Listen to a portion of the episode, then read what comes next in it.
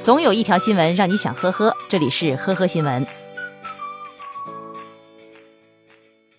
日前，浙江衢州的一名女子带了一个榴莲到火车站乘车，在过安检的时候，被安检员告知榴莲有气味，不便携带乘坐高铁。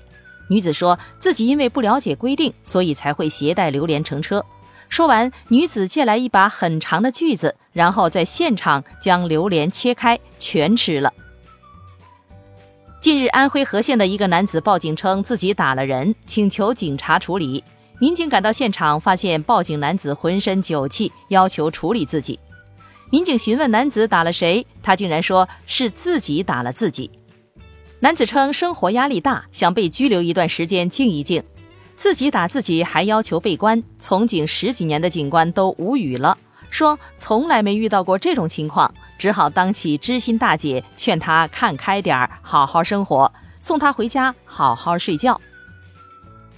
近日，浙江义乌交警在执勤的时候，发现一个轿车的驾驶员何某身上有酒气，交警拿出了检测仪后，何某竟然在交警面前表演起了花式吹气，十几分钟吹了十多次，仪器却始终没有动静。期间，何某还试图通过讲义乌话和交警攀老乡求放过。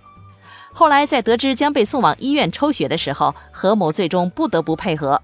检测结果显示，何某涉嫌酒驾。最终，何某因酒后驾驶被处罚款一千九百元，驾驶证扣十二分，并扣证六个月的处罚。十二月二十五号，台湾的一名女子怀疑丈夫出轨，驾驶沃尔沃轿车骑上丈夫的宝马。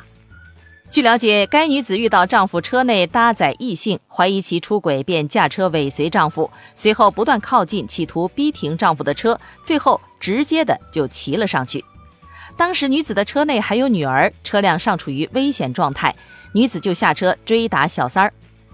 据警察介绍，男子是和女性同事开完会以后，在其回家的路上被发现的，随后女子被逮捕，以危害公共安全罪被起诉。